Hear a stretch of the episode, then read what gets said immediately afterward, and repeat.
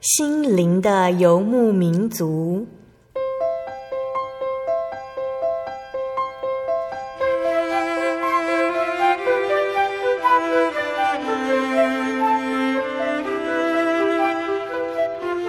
在这个谁都不管谁的后现代社会里，每个人的心灵都是游牧民族。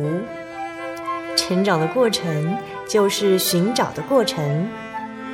每一颗漂泊的心灵，其实都在寻找生命的绿洲。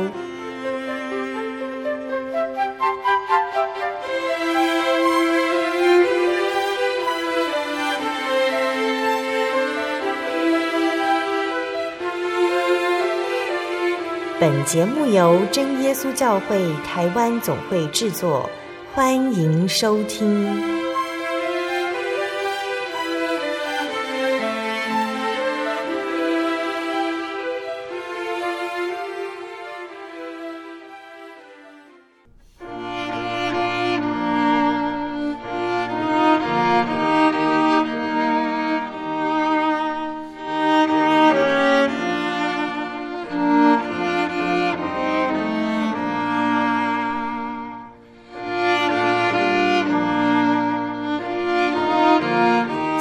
中，心灵的游牧民族节目听众朋友们，大家平安，我是阿弗拉。今天播出七百八十五集圣经故事剧《挪亚造方舟》。其实，挪亚方舟是哦世界非常知名的圣经故事之一。不知道大家对挪亚方舟是相信还是存疑？在生活当中，大家多多少少也会听到。关于挪亚方舟为素材的一些作品，例如说电影或是动画。在今天节目当中，我们要一起来分享的是圣经上所记载的挪亚方舟。这段章节是阿弗拉从小听到大的故事，其中有神的恩典、神的慈爱，还有神的公义。我们将在今天节目当中用圣经朗读的方式。跟大家一起来分享这个故事，或许你会觉得跟以往你对挪亚方舟的印象有一点不一样，又或者你好像第一次才听到挪亚方舟的故事，原来是发生在什么样的年代，是遇到了什么样的事情。在今天圣经故事剧开始之前，阿弗拉一样要跟大家来分享好听的诗歌。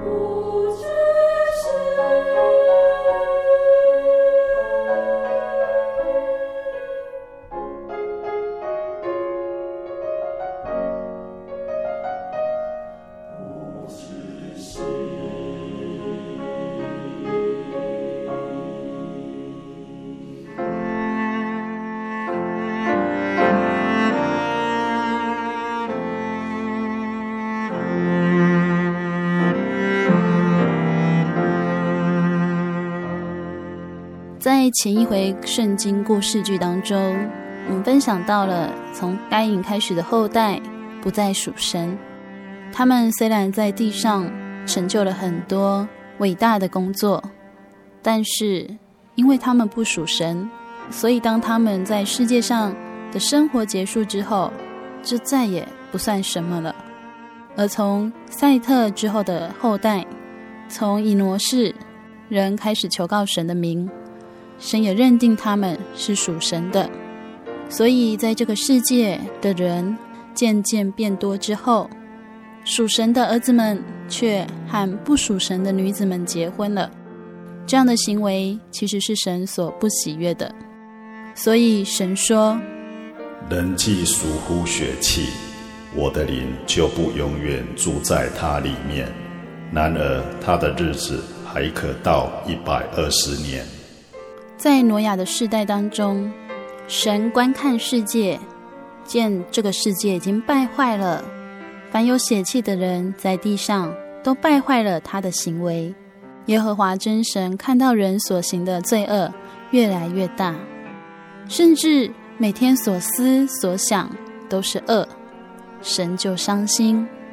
耶和华真神说：“我要将所造的人和走兽，并昆虫。”以及空中的飞鸟都从地上除灭。只是在那个时代，耶和华真神眼中有一个好人，就是挪亚。真神说他是义人，是完全人。挪亚与神同行。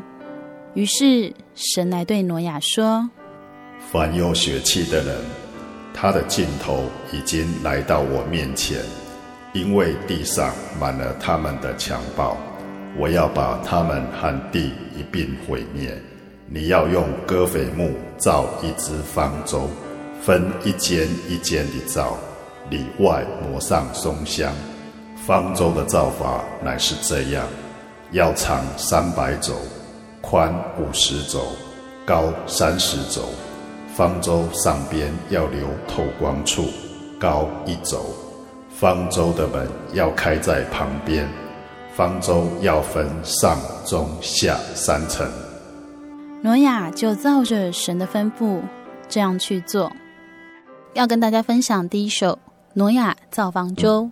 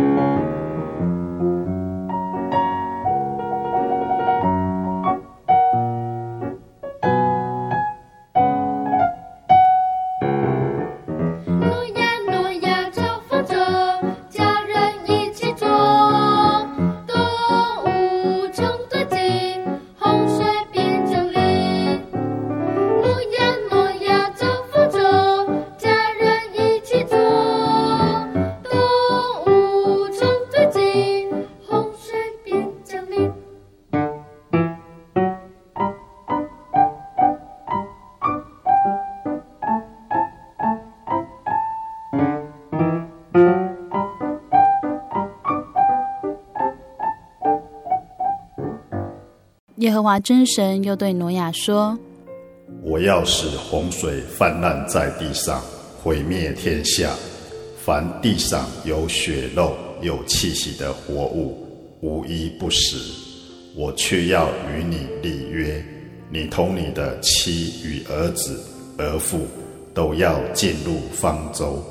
凡有血肉的活物，每样两个，一公一母。”你要带进方舟，好在你那里保全生命。飞鸟各从其类，牲畜各从其类，地上的昆虫各从其类，每样两个，要到你那里好保全生命。你要拿各样食物积蓄起来，好做你和他们的食物。耶和华真神又对挪亚说。你和你的全家都要进入方舟，因为在这世代中，我见你在我面前是一人。凡洁净的畜类，你要带七公七母；不洁净的畜类，你要带一公一母。空中的飞鸟也要带七公七母，可以留种，活在全地上。因为再过七天。我要降雨在地上四十昼夜，把我所造的各种活物都从地上除灭。神将自己所要做的事情告诉挪亚，而挪亚尽责任的告诉了身边所认识的人们，只是他们并没有相信，因为最后进入方舟的人只有挪亚一家八口。在这里要跟大家分享诗歌，是《静方舟歌》。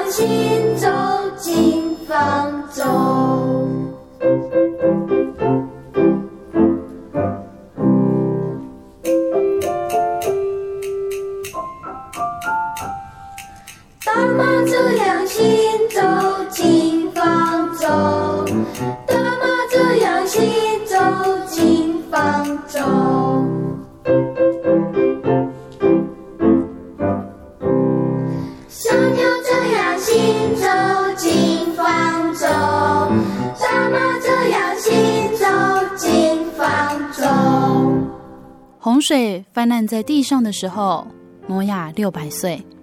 在挪亚六百岁二月十七号那一天，圣经描述大渊的泉源都裂开了，天上的窗户也打开了，四十昼夜降大雨在地上。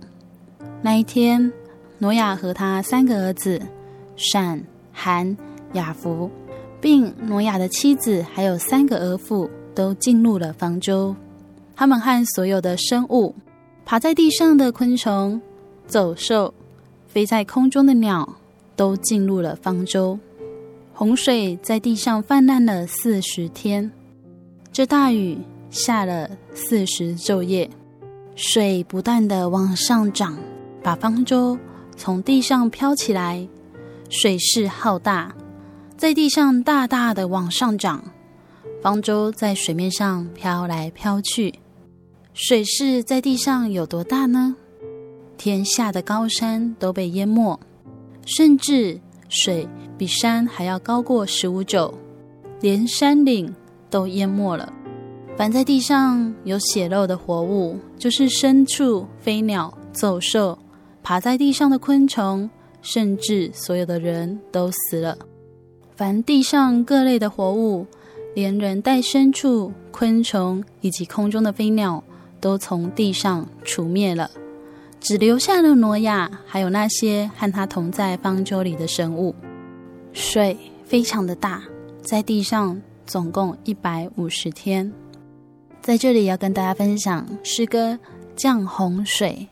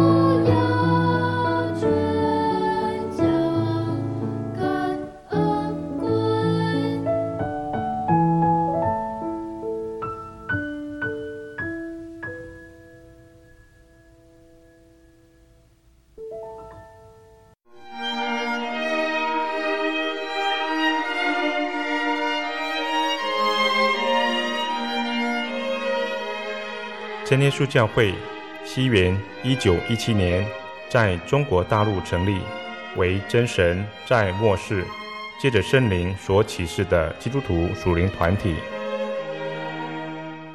以回归圣经并延续使徒时代教会的精神，来传扬得救的全备福音。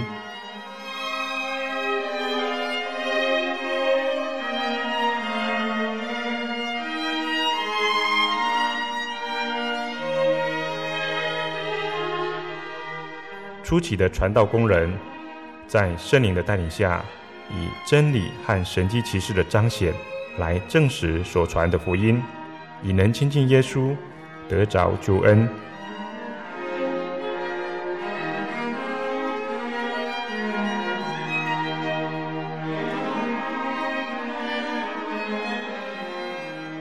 短短的几十年间，福音迅速地进展。包括整个中国大陆及台湾，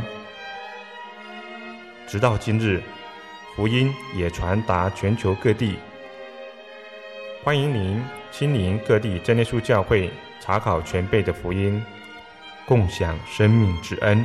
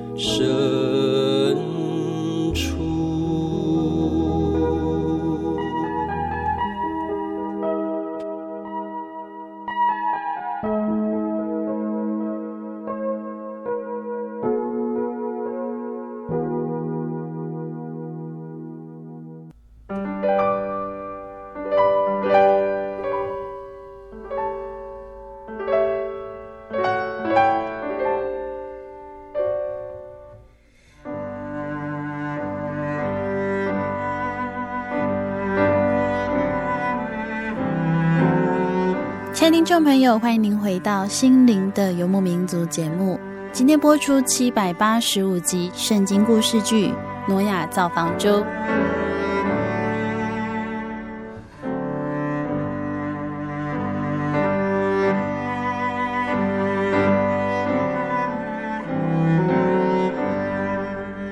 耶和华真神纪念挪亚，还有挪亚方舟里的一切走兽、牲畜。耶和华真神就叫风吹地，水就慢慢的退了。渊源还有天上的窗户都关起来，天上的大雨也止住了，水就从地上慢慢的退。过了一百五十天，七月十七号，方舟停在亚拉拉山上，水又渐渐的退。到十月一号，山顶都现出来了。过了四十天，挪亚打开了方舟的窗户，放出一只乌鸦。乌鸦飞来飞去，直到地上的水都干了。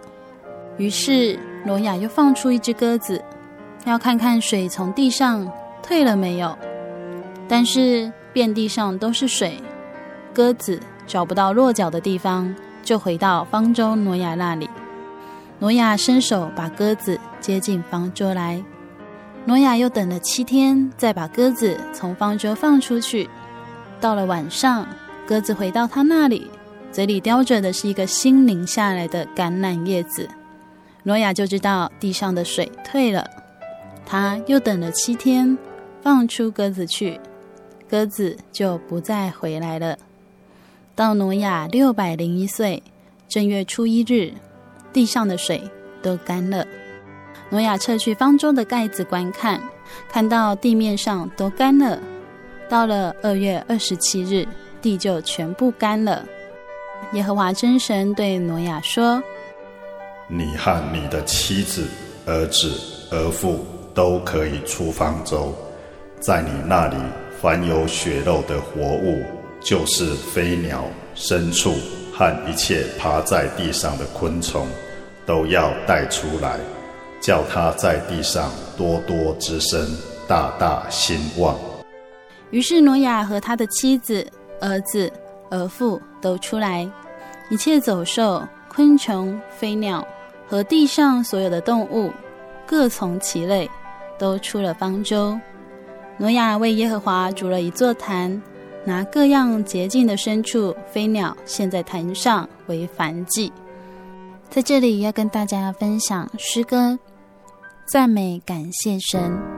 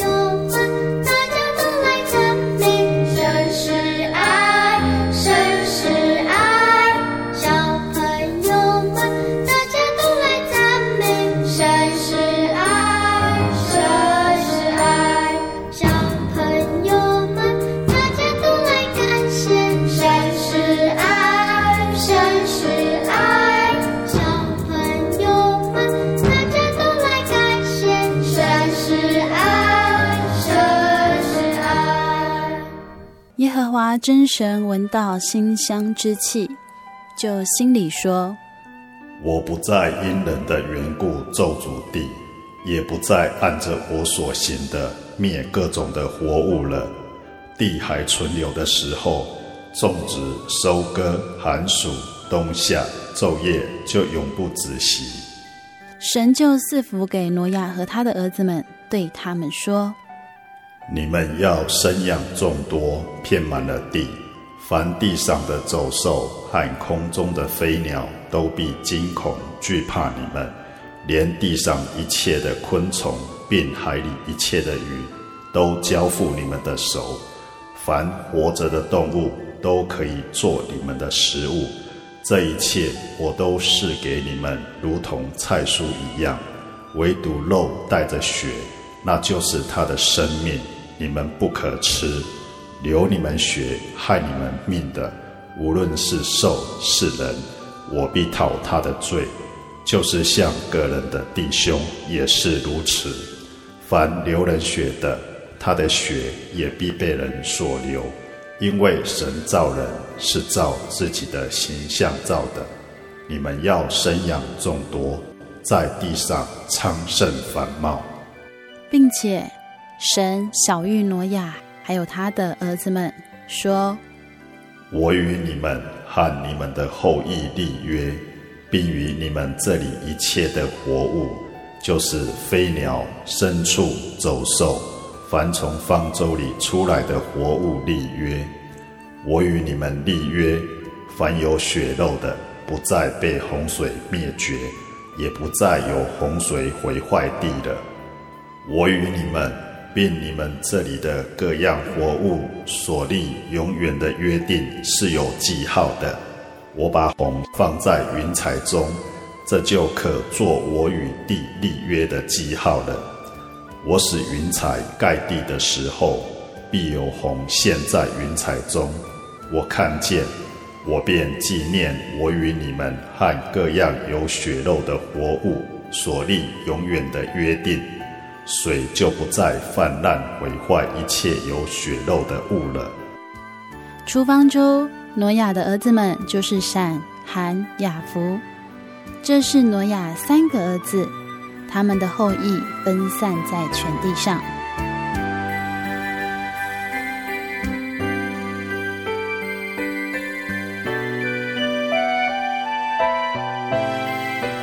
在挪亚方舟的故事当中。我们看见了世界曾经经过一次的毁灭，不只有生物被毁灭，连同人类也因为罪恶满贯，让神感到伤心，所以神毁灭了这个世界。只是在这一场灾难之后，神也告诉挪亚，他要与人立约，立一个永远的约。所以，我们常常在下雨过后会看到天上有一道彩虹，这是很自然的现象。但是在圣经里面记载，其实这是神与人立的永约。神说，当他看到这个彩虹，他就会想起他与人类有立过一个约定，就是不用洪水毁灭世界。对照挪亚的时代。现今的世代是不是也一样罪恶呢？在挪亚方舟的故事当中，许多人看到的可能是方舟的大小真能容纳所有的生物吗？或者在这么多的时间里面，挪亚怎么准备所有足够的粮食给动物们吃呢？又或者许多人质疑，根本就没有这件事的存在吧？其实，不管我们用什么角度去看待圣经上所记载的，只要我们愿意相信，在这一场灾难当中，神也显出了他的救赎。不管是挪亚一家，还是洁净的畜类、不洁净的畜类、空中的飞鸟、地上的走兽、昆虫，神都替他们保留了余种，让他们能够在灾难过后，新的世界里面。重新的繁衍，也在挪亚方舟的故事当中，我们看见圣经记载，当挪亚出方舟献祭给神的时候，神允许人类从此可以吃肉，也让我们知道，原来在洪水之前，人类是不吃肉的。只是神说，人可以吃肉，但是不能吃血，因为血是动物的生命。在台湾非常流行吃米血、猪血，许多生物的血都做成了制品食物。其实，在圣经里面明明的记载，我们不可吃血，因为血是动物的生命。如果我们愿意遵守神的教训，如果愿意爱主，我们就愿意为主牺牲这一切。不吃血，一样可以生活；不吃血，更显得你为此爱主。在上次的圣经故事剧当中提到了以诺与神同行，在这次挪亚方舟当中也提到了挪亚与神同行。我们是不是也能够与神同行，牺牲我们所享受的呢？跟大家分享这首诗歌《我与主同行》，歌词是这样写的：求主携我手同行，时时随主行，处处随主行。求主携我手同行，专心与我主一路行。光明时与主行，黑暗时与主行，时时随主行，处处随主行。光明时与主行，黑暗时与主行。专心与我主一路行，求主携我手同行，时时随主行，处处随主行。求主携我手同，心与我主一路行。光明时与主行，黑暗时与主行，时时随主行，处处随主行。光明时与主行，黑暗时与主行。专心与我主一路行，求主携我手同行，时时随主行，处处随主行。我手同行，专心与我主一路行。光明时与主行，黑暗是主行，时时随主行，处处随主行。光明时与主行，黑暗时与主行。专心与我主一路行，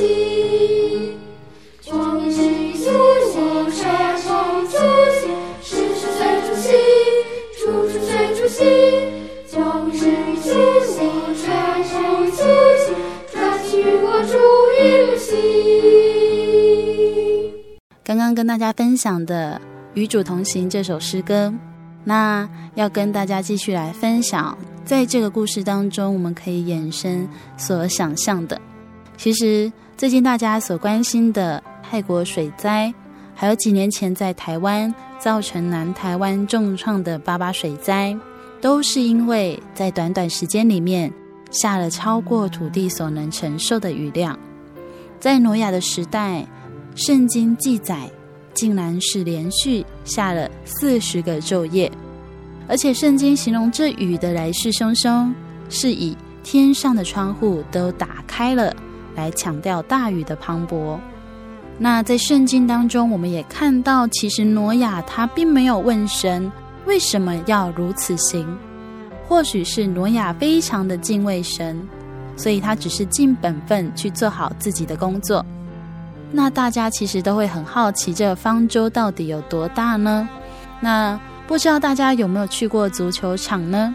根据专家以圣经上所给的数据来看，方舟大概是三层楼高，那有半个足球场这么大。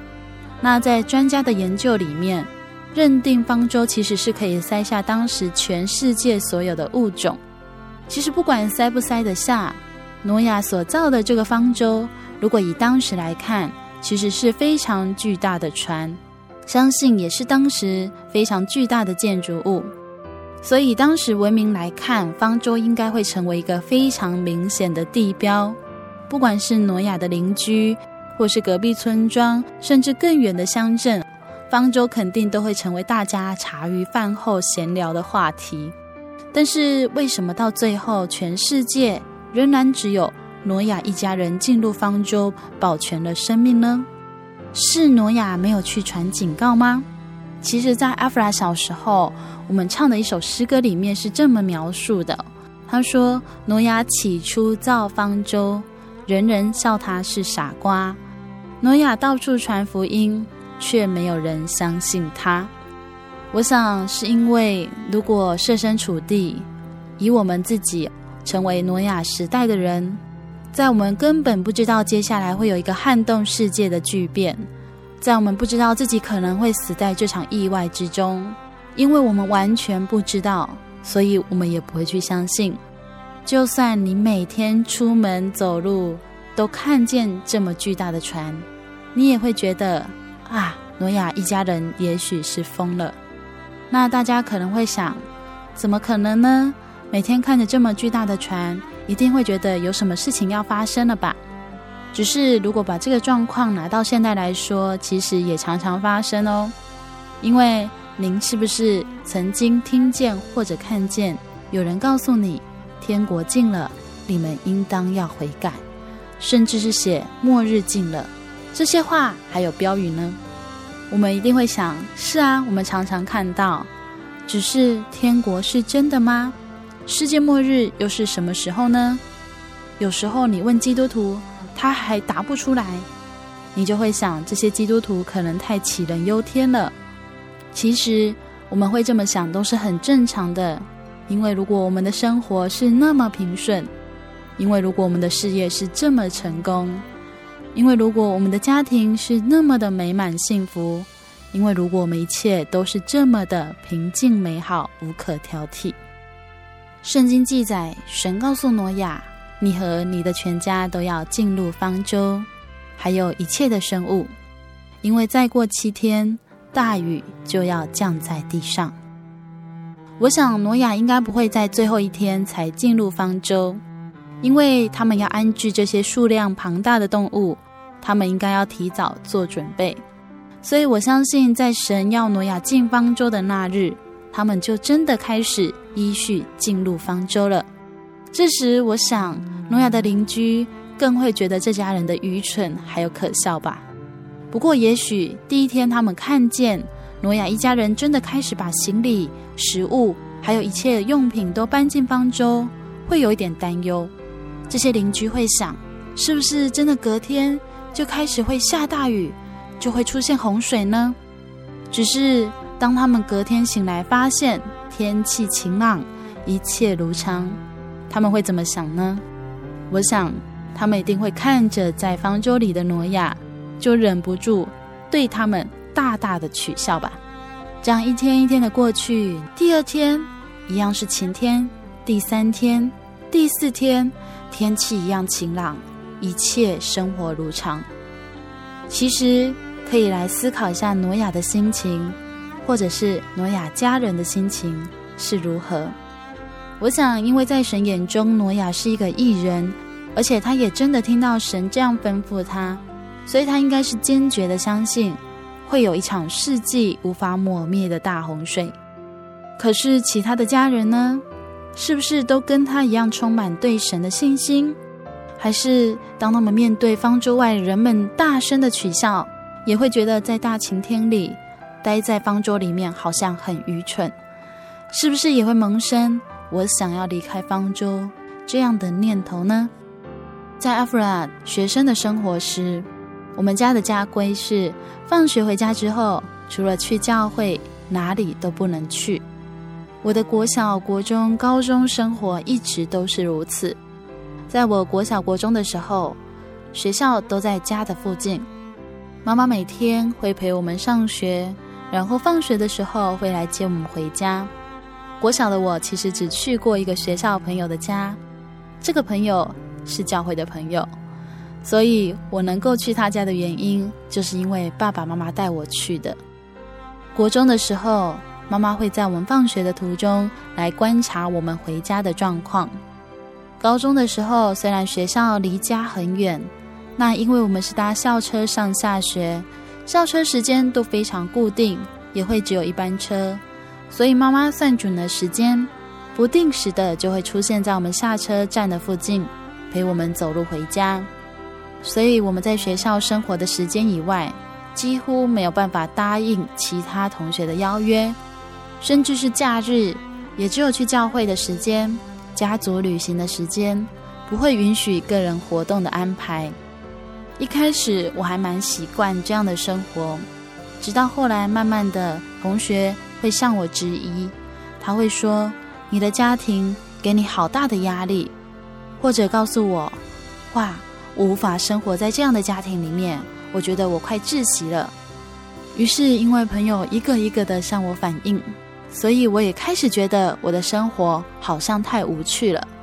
我记得后来我也曾经跟爸妈抗议过，我说生活应该是自由的。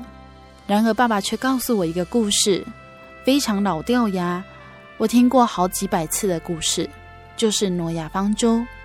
爸爸说完之后，最后一句话告诉我：“他说，其实你不知道，我们生活在方舟里面。这个世界就像当时的大洪水，你只要打开方舟的门跳出去，一定会被洪水冲走。当时的我听了觉得很不可思议，以外也仍旧感到不服气，却因为想不出什么话来跟爸爸辩驳，只好放弃争取跟朋友出去玩的自由。”上大学之后，我却发现，爸妈不再干涉我们过多与朋友之间的相处。我开始自由地跟朋友们吃饭、见面、旅行。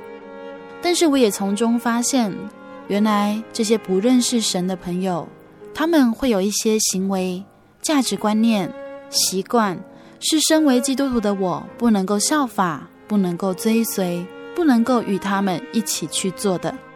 我在与朋友们相处来往之中，深刻地感受到爸妈当年从神来的智慧。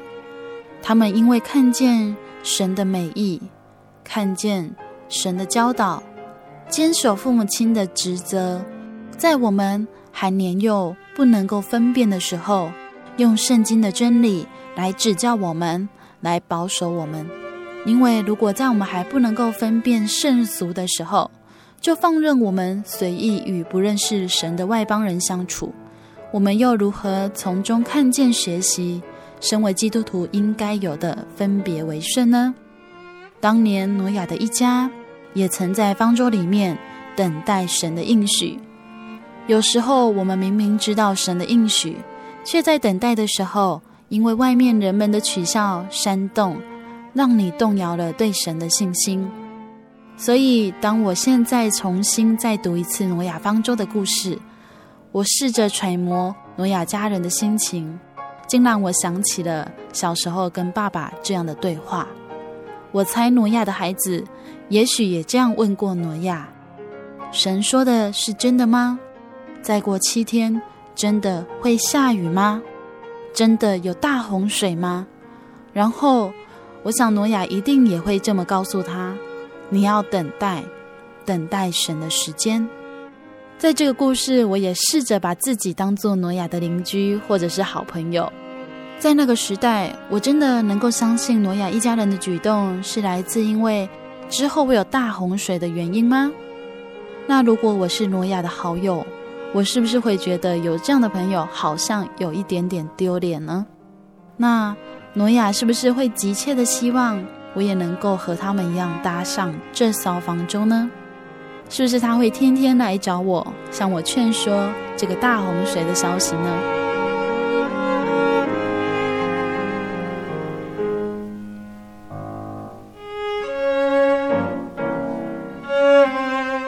的听众朋友，在挪亚方舟故事剧里面，阿弗拉几乎是完全遵照圣经所写的，跟大家来分享。圣经说，挪亚的世代，人们每天想的、做的，尽都是恶，而且这个恶已经让神看不下去，想毁了这个世界，重新来过。试问现在的世界有比当时好吗？阿弗拉常听长辈说，世风日下，人心不古。他们常常会提到以前的治安有多好，以前的人们多善良、多单纯，以前的民风多么淳朴保守。然而，现在的世界就像一个敞开的大门，接纳了所有的是非对错。看起来好像很自由，但其实当中充满了不符合神心意的罪恶。这罪恶深深地辖制了我们的灵魂。可是我们却在这样的世界里面，慢慢的接受这些错误的观念。有些人不仅接受了，还去做许多是非颠倒的事情，一样一样出现在这个时代里面。我们只要对照圣经，其实就会看见现在的世界。人们所思所想所做，也尽都是恶，跟挪亚的时代其实没有分别。然而，挪亚一家人保全生命的原因是什么呢？神说，在他的眼中，挪亚是个异人。在圣经创世纪第七章第一节是这么记载：耶和华对挪亚说：“你和你的全家都要进入方舟。”因为在这世代中，我见你在我面前是异人。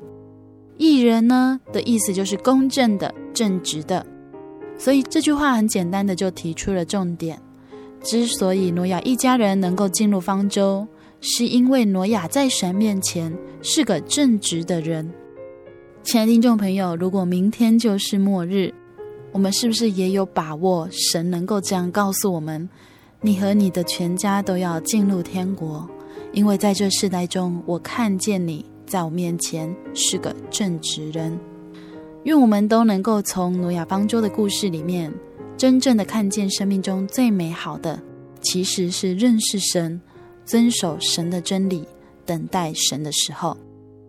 如果您喜欢今天的节目，欢迎您来信与我们分享，也可以来信索取节目 CD、圣经函授课程。来信请寄台中邮政六十六支二十一号信箱，台中邮政六十六支二十一号信箱，传真零四二二四三六九六八零四二二四三六九六八。谢谢您收听今天的节目，我是阿弗拉，愿您平安，我们下周再见喽。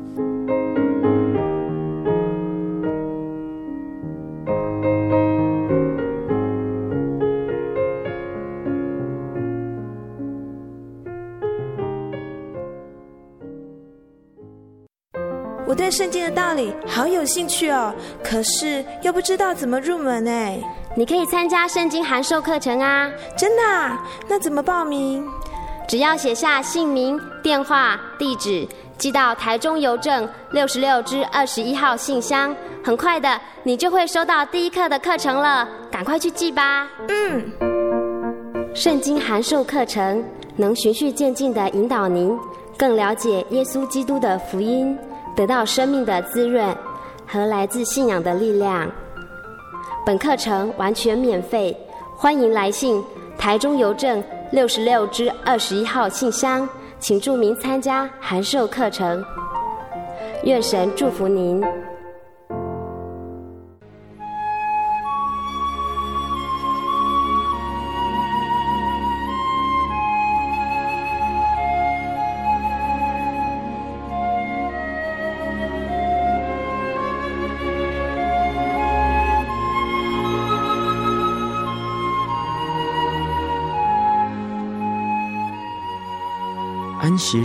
是真神为人设立的，让人能纪念神的救恩，并得着身心灵的休息。在每个星期的最后一天，星期六，我们应当放下一周的劳碌，来到教会聆听福音，在诗歌、祈祷和彼此祝福的聚会里，安顿我们一周的疲惫。假如你想参加安息日聚会，欢迎您在每周六上午十点和下午两点踏进真耶稣教会的会堂，与我们一起共享这生命的饗宴。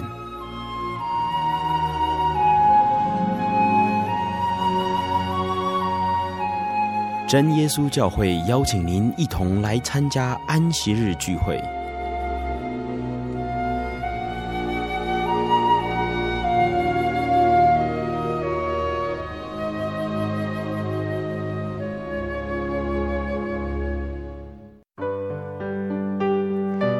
得我的圣灵的那天，正是教会的秋季布道会。传道在台上勉励我们，要恒切地向主祈求那应许要赐给我们的圣灵。当我到台前，跪下来祷告不久，就被圣灵感动，舌头如火焰般的跳动了起来，就像圣经当中《使徒行传》所记载的情形，说出奇异的舌音，身体也跟着震动了起来。那个时候，我的心头火热，泛起阵阵的平安和喜乐，那种像是找到家、回到家的感觉，让我久久不能释怀。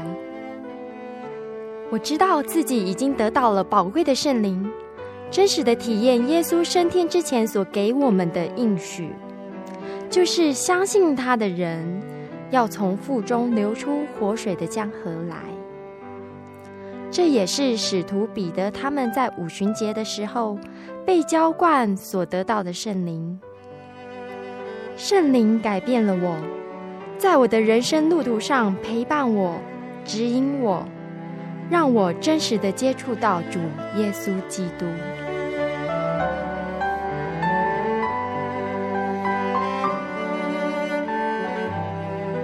圣灵就是真神所赐的灵。亲爱的朋友，使徒保罗曾经问以弗所教会的信徒：“你们信的时候受了圣灵没有？”